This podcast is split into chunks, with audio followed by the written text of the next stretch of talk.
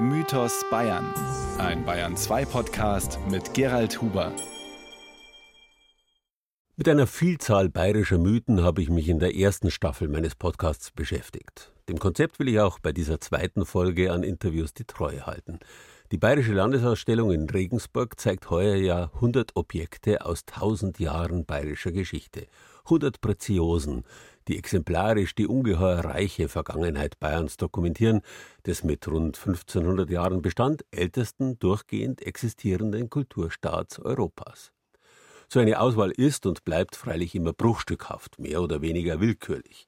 Das große Ganze tritt zurück, um eine Mischung aus Erwartbarem und Unerwartetem Platz zu machen. Letztlich entsteht damit immer nur ein Ausschnitt der Wirklichkeit. Die ganze Wirklichkeit kann ich Ihnen in meinem Podcast auch nicht bieten. Dafür vielleicht Anregungen auf der Basis der Landesausstellung einfach mal weiterzudenken – für die neuen Folgen habe ich deswegen Leute und Geschichten gesucht, die aus dem einen oder anderen Grund nicht in der Ausstellung vertreten sind, auch nicht vertreten sein können, weil sich manche Geschichte, mancher Mythos erst durch unmittelbaren Kontakt mit etwas erschließt. Nehmen wir zum Beispiel das Original des Nibelungenlieds aus der Bayerischen Staatsbibliothek. Das ist selbstverständlich nur unter Panzerglas in der Ausstellung zu bewundern. Dieses Glas wirkt gewissermaßen wie ein Filter. Zusammen mit Beleuchtung und Präsentation steigert es zwar die preziöse Wirkung der Kostbarkeit einerseits, andererseits aber verfliegt damit die mythische Wirkung des Originals. Die stellt sich nur ein, wenn man ein Buch in Händen halten kann und mit allen Sinnen begreift. Das allerdings ist heute aus konservatorischen Gründen nicht mehr möglich. Für die breite Mehrheit sowieso nicht, aber auch kaum für einzelne Personen. Ich habe mir deshalb ein anderes, nicht weniger wertvolles Original ausgesucht, zu dem ich Sie mitnehmen kann, in der Hoffnung, Ihnen etwas von diesem unmittelbaren Eindruck vermitteln zu können. Die sogenannte Furtmeier-Bibel in der Universitätsbibliothek Augsburg. Das zweibändige, außerordentlich kostbar illustrierte Werk aus dem 15. Jahrhundert ist Bestandteil der fürstlich Oettingen-Wallersteinschen Bibliothek, die 1980 komplett in den Besitz der Augsburger Universitätsbibliothek überführt wurde. Günter Hägele, Leiter der Abteilung Handschriften, alte Drucke und Sondersammlungen, hat den Schlüssel zum Tresor. Es gibt nur einen und der ist irgendwo verwahrt wer den braucht. Und da gibt es dann wenige Personen, die wissen, wo der ist und wie man dran hinkommt, um da aufzumachen. Und richtig aufsperren, jetzt wie wir das mit dem schönen langen Schlüssel hier machen, kann man es dann auch nur von der Früh 7 Uhr bis abends 16 Uhr. Dann wird der Tresor verworfen, es wird alles scharf geschalten. Direkte Standleitung zur Feuerwehr, die ist glücklicherweise drei Minuten von hier.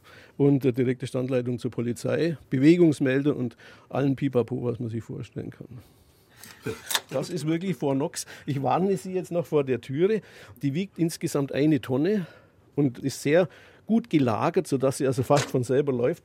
Greifen Sie nicht hinten rein, weil Sie Angst haben, dass die äh, Wand demoliert wird, sonst haben Sie keine Finger mehr. So, dann gehen wir rein und das ist auch ja, eigentlich auch nichts anderes als wir draußen. Da ist ein Teppichboden und auch wieder Regale. Aber es ist eine ganze Menge Elektrik äh, hier ja. unter der Decke eingebaut. Bewegungsmelder, Sicherheitsvorrichtungen aller Art. So, dann sind wir jetzt schon bei den bedeutenden Sachen. Es sind aber natürlich eine ganze Menge Bücher. Was steht denn da alles? Also es geht über zwei Stockwerke weg. Sie sehen ja, dass hinten die Treppe noch hochgeht. Oben haben wir die Frühdrucke stehen. Die Frühdrucke, die decken die Zeit ab von der Erfindung des Buchdrucks um 1450 bis 1500. Das ist eine Materie sui generis, weil Gutenberg natürlich damals eine neue Technik erfunden hat, aber er hat nicht eine neue Art des Buches erfunden. Wir sagen, alle Eigenheiten, die die Handschriften haben, hat der frühe Buchdruck auch. Also Eigenheiten heißt, seltenst nennt sich der Schreiber, seltenst nennt er, wo er geschrieben hat, wann er geschrieben hat. Und ganz selten steht auch irgendwie sowas wie ein klassisches Titelblatt davor, wie wir es uns vorstellen. Das muss sich alles erst entwickeln. Ähm, das gab es bei den Handschriften nicht. Deswegen gibt es in den ersten 30 Jahren des Buchdrucks auch nicht. Und langsam erst entwickelt sich dann. Das ist also so ein, das gedruckte, frühe gedruckte Buch hat so eine Zwischenstellung zwischen dem, was wir heute von einem Buch erwarten und dem, was der Medienwandel von der, vom handgeschriebenen zum gedruckten Buch so im Laufe der Zeit dann mit sich bringt. Also ein Buch aufmachen und ein Buch schließen das sagt man nicht deswegen, weil das Buch sozusagen dann offen steht, weil die Seiten offen stehen, sondern weil Bücher früher tatsächlich verschlossen waren. Ja, im wahrsten Sinne des Wortes. Sie sehen hier vorne zwei Schließen, zwei Schließenhaken. Ich mache es jetzt gerade mal auf und wieder zu, dass man hört, wie die einrasten. Damit ist das Buch dann wirklich geschlossen, im wahrsten Sinne des Wortes. Es kann kein Staub eindringen, es kann kein Schmutz eindringen. Ja, man kann sogar sagen Brandschutz. Es brennt natürlich weniger gut und kokelt erst mal lange vor sich hin, wenn es so dicht in sich geschlossen ist. Also, jetzt machen wir das Buch auf einmal. Jetzt machen wir das Buch auf, ja. Ja, da schon ist die Schließe auf. Und nur so macht es ja einen Sinn, dass man dann zum Beispiel auch auf den Schnitt manchmal Gold drauf gemacht hat oder auch Bilder drauf gemacht hat oder auch was drauf geschrieben hat, wie in diesem Fall. Also das mittelalterliche Buch liegt generell auf einem Pult. Auch wenn es ein Regalgestell ist, steht es nicht so, wie wir es heute gewöhnt sind. Es liegt.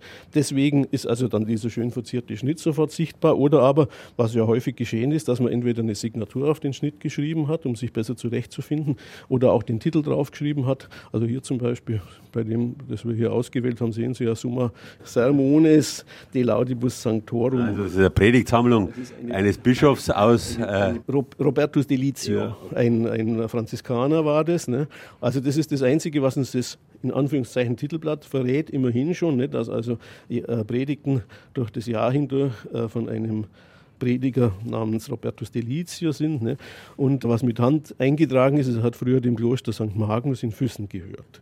Das ist also eines der säkularisierten Klöster, die nach 1800 an das Fürstenhaus gefallen sind, das seinerseits damals im transrheinischen Gebiet Ländereien verloren hat an die Franzosen und damit entschädigt worden ist. Nicht nur mit den Bibliotheken, sondern mit dem Gesamtbesitz natürlich des Klosters, dann inklusive der Realien und Ländereien. Und dann findet man auch einen klassischen Stempel, fürstlich äh, Wallersteinische Bibliothek.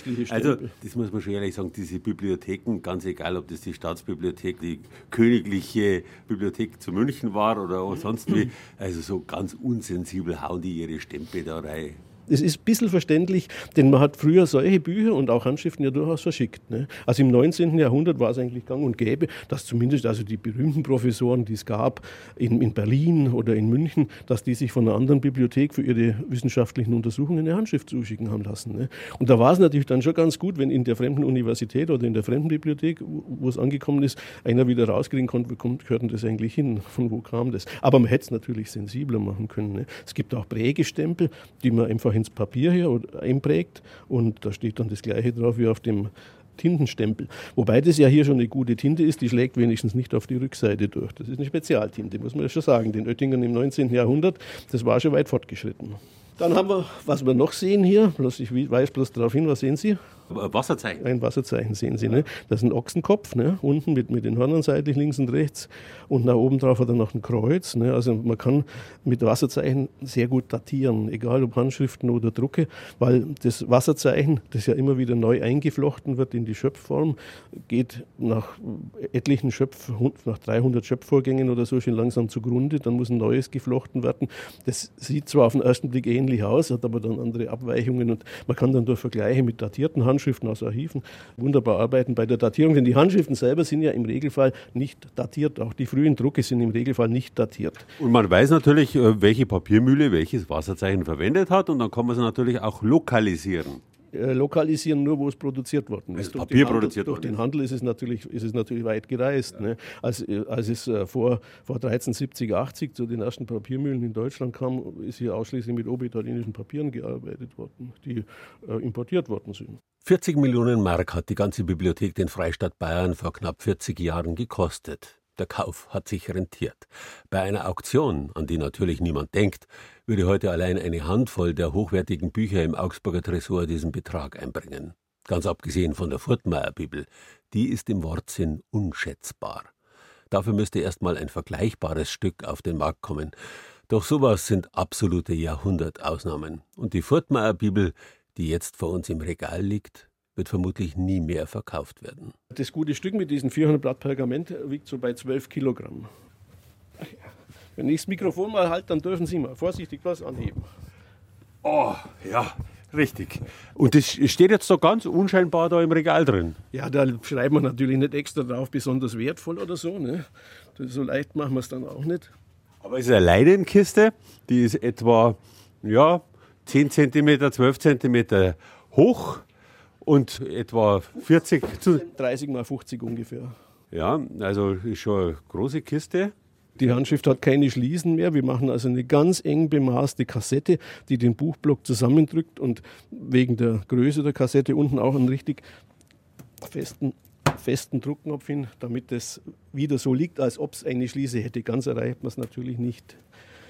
Die Kassette, weil Sie sagen Leinenkassette, das ist alles schon vereinzendes Material. Hier ist kein Gramm Gift weder am Leinen noch am Leim noch am Karton noch an der Auskleidung innen drin, weil diese Materialien ja alle entgasen, abgasen und letztlich der Handschrift schaden. So, und jetzt haben wir einen wunderbaren Lederdeckel geprägt. Da drauf sind, was sind das für vier Fabeltiere? Fabeltiere, Greif, würde ich dazu sagen. Ne? Also äh, irgendein Raubtier, das hinten auch noch beflügelt ist und flügeln kann. Die Stempel lassen sich bestimmen, zumindest im Mittelfeld, denn Sie sehen ja, dass er an der Seite restauriert worden ist, also ganz pobelig restauriert worden ist, wahrscheinlich im 18. Jahrhundert, als der Rücken kaputt war. Aber man kann äh, die Stempel, die Einzelstempel hier erkennen. Das sind die Originalen aus der Mitte, der äh, zweiten Hälfte des 15. Jahrhunderts. Und wir wissen auch, wo die Stempel regelmäßig verwendet worden sind, nämlich in Regensburg im Kloster St. Emmeram. Der Band hat also, nachdem er von einem Regensburger geschrieben und von einem Regensburger illuminiert worden ist, auch sein Einband in Regensburg erhalten. Und war ursprünglich mal im Besitz des Herzogs Albrecht, glaube ich, oder? Ja, wir, wir schlagen jetzt auf, dann kommen wir zu der Geschichte vom Herzog Albrecht. Machen wir die Kassette zu, dass wir wieder Platz haben. Und jetzt müssen wir Handschuhe ziehen. Ja, ich habe mir vorher die Hände gewaschen, die Hände entfetten, das ist viel wichtiger. Wir haben immer klebrige Hände oder fette Hände, nennen Sie es wie Sie wollen. Das ist die, natürlich für die Haut.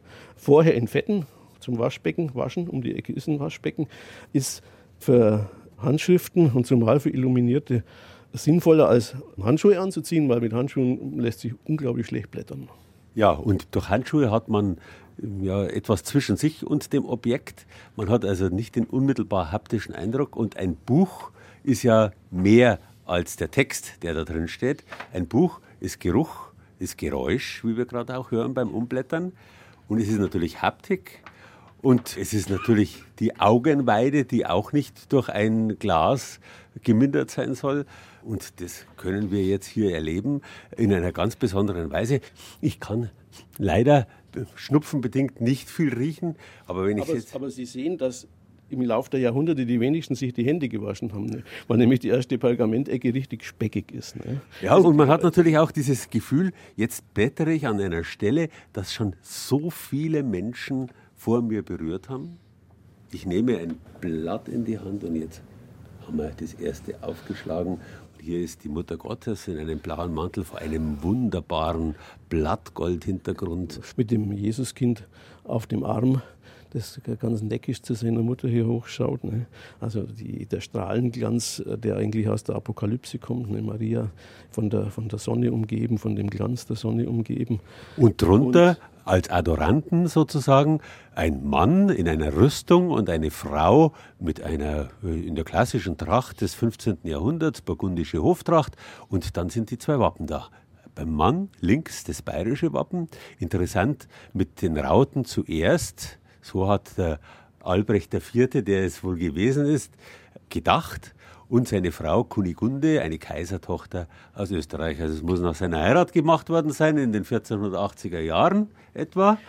Sie müssen noch genauer hinschauen. Da sind ja links und rechts unterhalb der Madonna sind ja noch zwei Wappen links und rechts, wo oben diese Pfauenstöße oder diese Federstöße oben drauf sind, die da meistens auf so einer Helmzieher zu sehen sind. Und da sehen Sie, die sind ja wirklich sehr unsauber ausgeführt. Wenn Sie genau hingucken, dann sehen Sie, dass hier übermalt worden ist. Da war ursprünglich mal was anderes drauf. Der Herzog ist nicht der Erstbesitzer dieses Kodex, sondern im besten Fall der Zweitbesitzer. Es hat einem Niederadligen aus der Regensburger Gegend gehört der sich mit dem Herzog verscherzt hatte, wie etliche andere auch dort in Regensburg. Und es kam zum sogenannten Löwlerkrieg um 1480, der mit einem Sieg des Herzogs geendet hat. Und dabei hat er augenscheinlich oder möglicherweise auch diese Handschrift bekommen. Ursprünglich waren andere Wappen eingezeichnet, oben wie unten, die übermalt worden sind. Erst jetzt sind sie bayerisch oder beziehungsweise rot-weiß-rot, also Tu Felix Austria auf der anderen Seite, wo die Frau ist. Ne? Und die beiden Damen und Herren links und rechts, die stehen jetzt natürlich für Albrecht und Kunigund, aber sind eigentlich die genannten Adligen, die sich dieses luxuriöse Buch ursprünglich zu ihrer eigenen Hochzeit geleistet haben. Das muss ja natürlich ein sehr reicher Mann gewesen sein. Regensburg war ja eine reiche Stadt und der Albrecht hat es ja darauf abgesehen gehabt und hat es ja schließlich auch zeitweise in seine Gewalt gebracht, die Stadt Regensburg. Und da wird er das herbekommen. Es sind noch zwei, zwei ganz kleine Zeilen versteckt, also man braucht fast die Lupe. Durch Ehren der keuschen Maid ist dies Buch bereit, also bereitet worden. Ne? Anno Domini 1470 und so weiter. Per Berchtold Furtmeier Illuminista.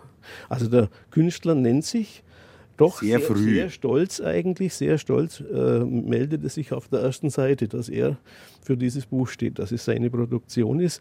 Und augenscheinlich hat sein Name damals auch schon einen guten Ruf das hat augenscheinlich, wenn er es so einträgt, hat es eben was gesagt, ÖH, erste Sahne. Das Besondere an der Fortmeier Bibel, sie ist eine Handschrift, die zu Zeiten angefertigt wurde, in denen der Buchdruck bereits erfunden war.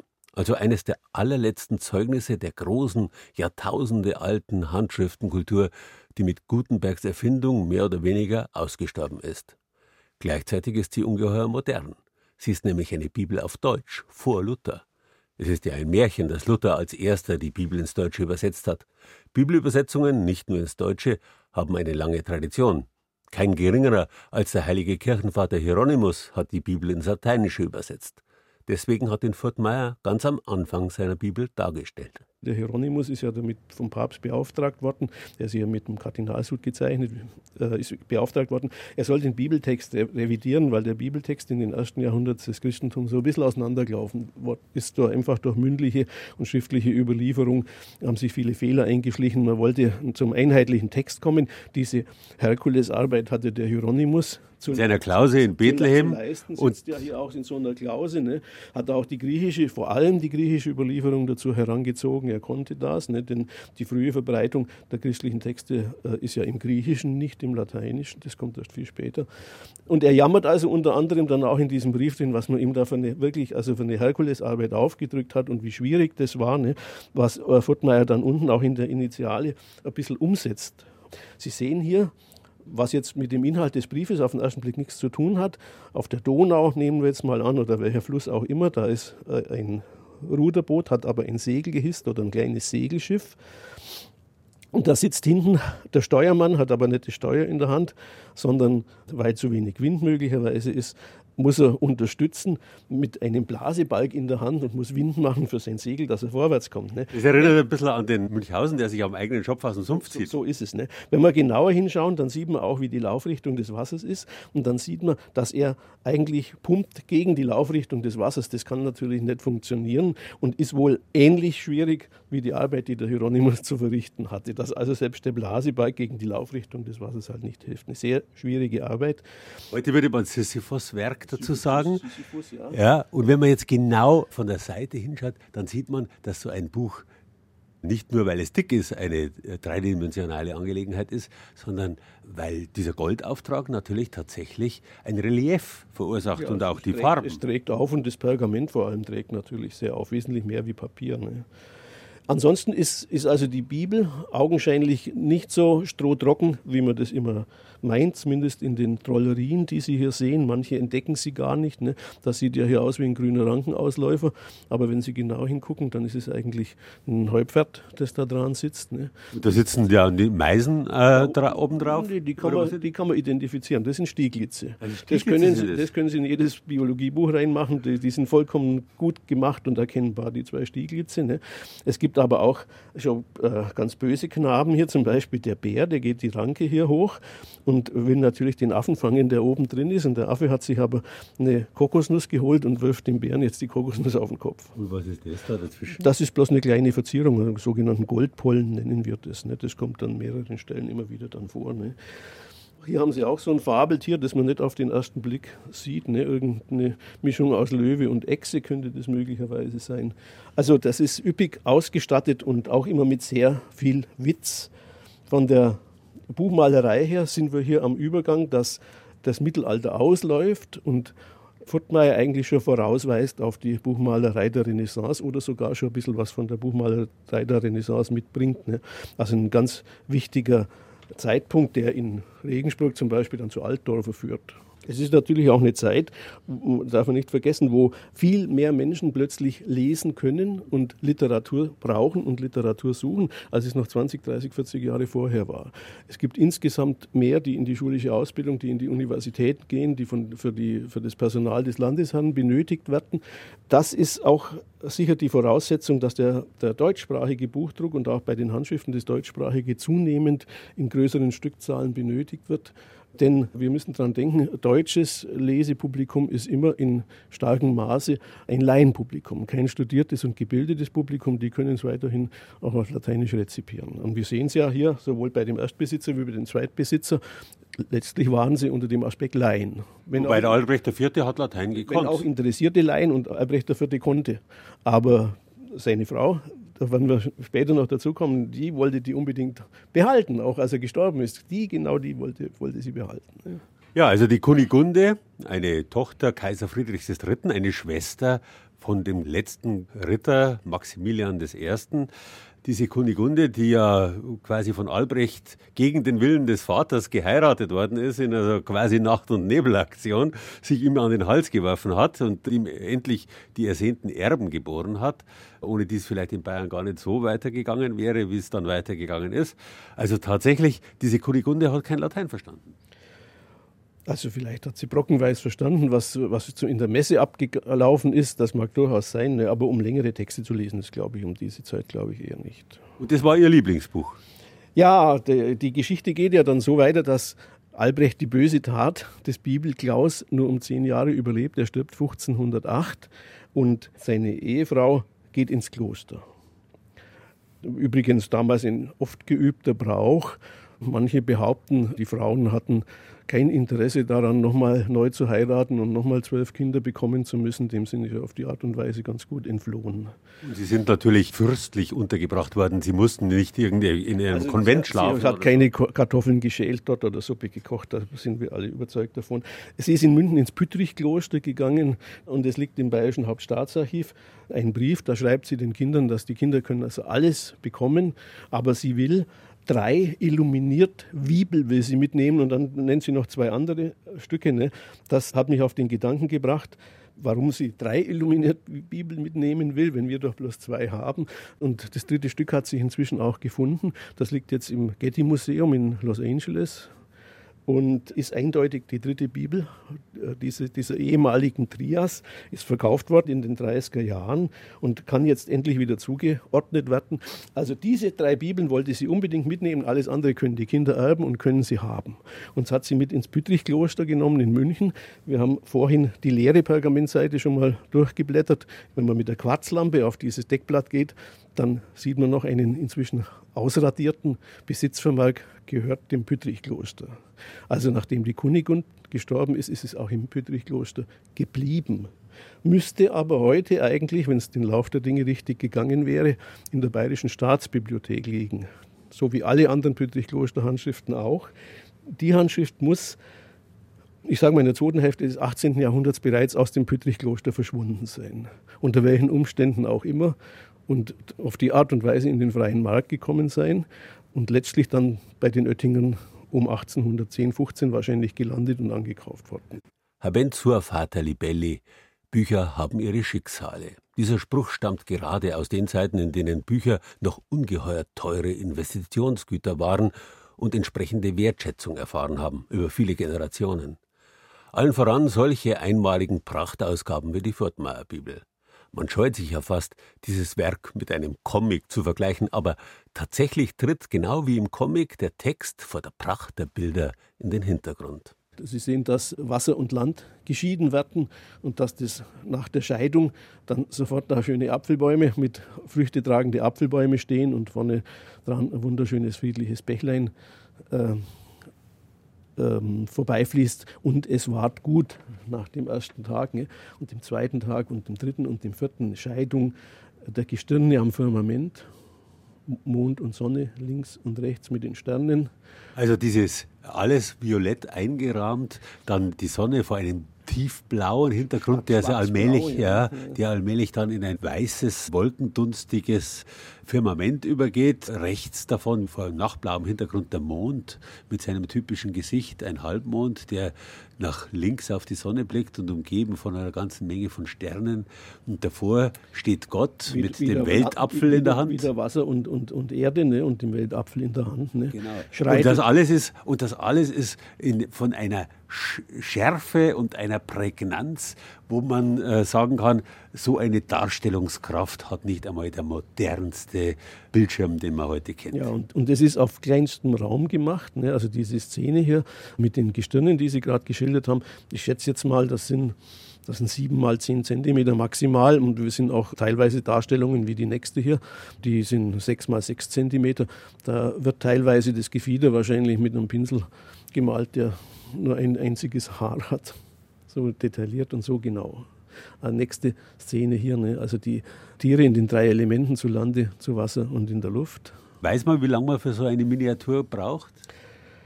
Das ist schwierig zu sagen. Die, diese Frage ist immer hochproblematisch. Wir wissen ja nicht mal, äh, wie Furtmeier genau gearbeitet hat. Wir gehen davon aus, dass Furtmeier eine Werkstatt hatte. Das heißt also, er hatte bereits ein paar Leute dort beschäftigt, die er mit gewissen Aufgaben betraut hat. Also, also einer hatte mit Goldgrund besonders könnte, schön machen ich könnte, können. Ich könnte mir durchaus vorstellen, dass zum Beispiel die, äh, die einfachen Initialen, die Buchstabeninitialen zu Beginn eines neuen Abschnittes mit diesem Rankengeraut geraut äh, auf, auf dem kleinen Blattgoldfeld und dann an der Seite diese rautige Ranke, dass die von einem Mitarbeiter in der Werkstatt gemacht worden ist, während doch die detaillierten Szenen dem Meister wohl überlassen worden sind oder weitgehend dem Meister Futtmeier überlassen worden sind. Oder wenn man sich dieses jetzt fünf Millimeter hohe Antlitz Gottes anschaut, der da vor einer ja, auf einem großen, von Engeln gehaltenen Brokat thront. Strahlen gehen von ihm aus. Also er sitzt in den Himmeln sozusagen und die Engel umstehen ihn. Und das ist ja ein schöner Mensch, mhm. der da ja, dargestellt wird. Also sowas muss ja der Meister gemacht haben. Ja, äh, ich denke, dass so eine Scheidung zu treffen ist zwischen den einfacheren Initialen, zwischen den Buchstabeninitialen und äh, den einzelnen Szenen, vor allem dem großen Hohelied-Zyklus in, in, dem anderen Band, die wirklich dem Meister vorbehalten waren. Und wir können hier zumindest, können wir genau sagen, dass 1470 der erste Band fertig war, wann auch immer begonnen, und dass 1472 der zweite Band fertig war. Also wir können so überschlägig davon ausgehen, für so ein großes, umfangreiches Werk, mit jede Seite illuminiert, mehrfach, zweifach, dreifach zum Teil, braucht man vier Jahre und während der Zeit wird man nur auf wenig qualitätvollerem Niveau für andere Auftraggeber vielleicht auch noch nebenher machen. Aber so muss man schon rechnen irgendwie. Ne? Und wenn wir jetzt weiter blättern, dann sehen wir tatsächlich auf jeder Seite zwei, drei Miniaturen, mindestens also zwei, also würde man sagen. Hier die Kernszene natürlich im Paradies noch. Inzwischen gibt es auch die Eva, die eine Seite vorher gerade aus der Rippe des Mannes heraus geboren wurde. Ja, wenn wir jetzt so weiter alle einzeln besprechen, dann stehen wir, glaube ich, in zwei Wochen noch da.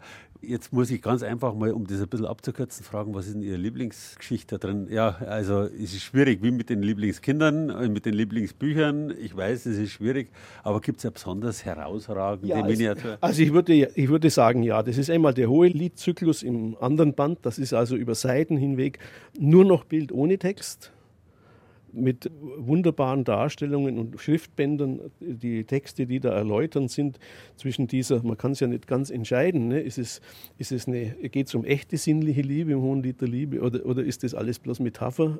Das ist sicher ein sehr schöner Zyklus. Was mir persönlich sehr gut gefällt, sind die, wie gesagt, die Schöpfungstage am Anfang hier. Diese Szenen sind wirklich im wahrsten Sinne des Wortes paradiesisch. Ja, da sind tatsächlich auch die vier Flüsse des Paradieses zu sehen.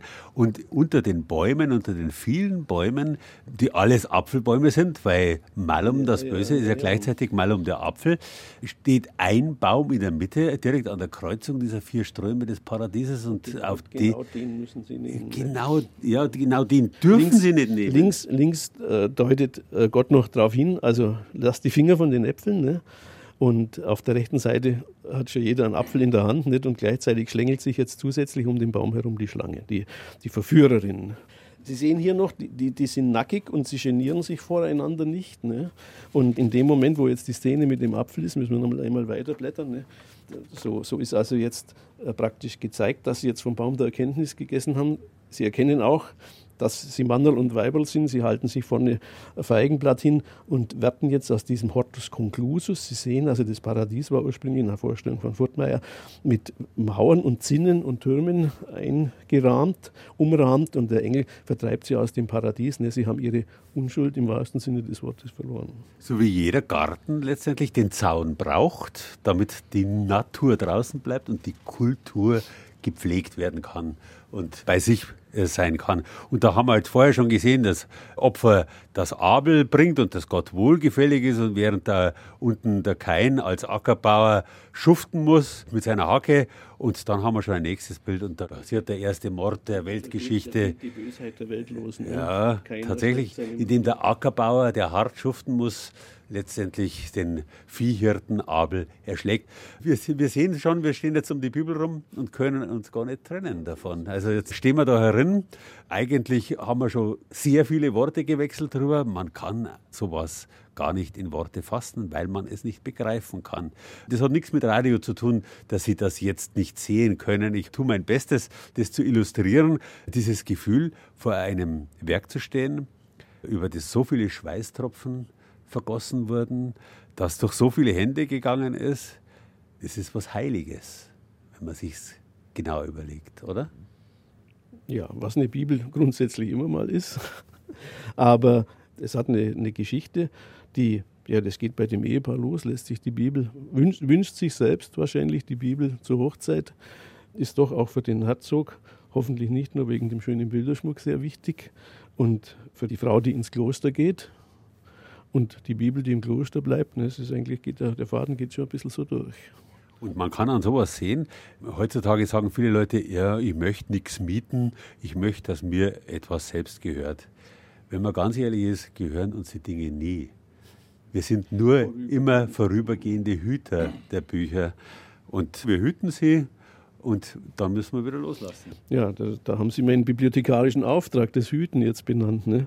Also wir, ich habe ja vorhin schon gesagt, wir, wir erschließen die Bücher, wir müssen sie bewahren und zwar konservatorisch sinnvoll, beziehungsweise wir müssen auch konservatorisch was dran tun. Auch 50 Jahre nach dem Ankauf ist noch jede Menge zu tun. Hinter Ihnen steht ein Wagen, der demnächst zum Restaurieren geht, weil die Einbände defekt sind. Das gehört also auch dazu, die, die richtige Aufbewahrung, das Restaurieren. Und zum Dritten das Präsentieren. Das darf nicht nur hier liegen und keiner sieht. Wir müssen und tun das auch äh, äh, ständig durch Ausstellungen, thematische Ausstellungen hier im Haus, im eigenen oder aber auch durch Leihgaben, die wir irgendwo anders hingehen.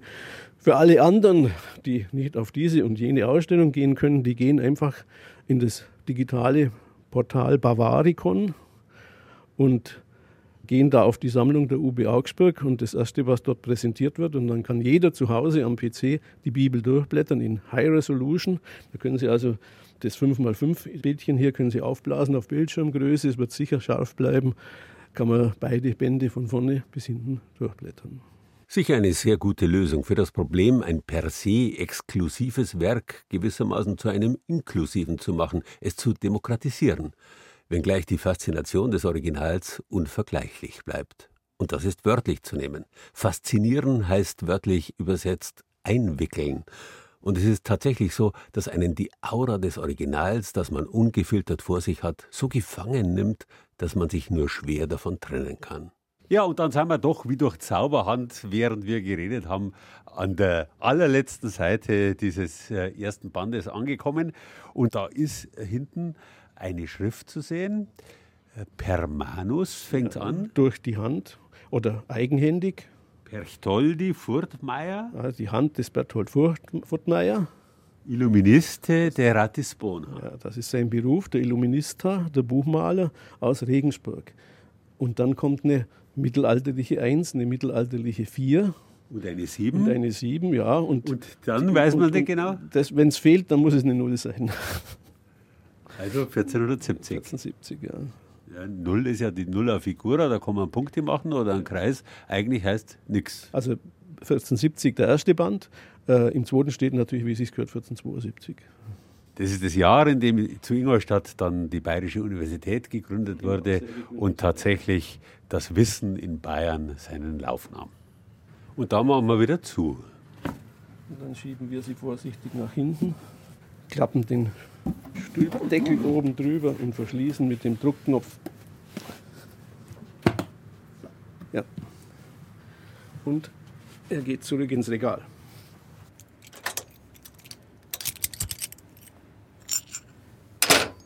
Und die Tür zum Bunker fällt ins Schloss.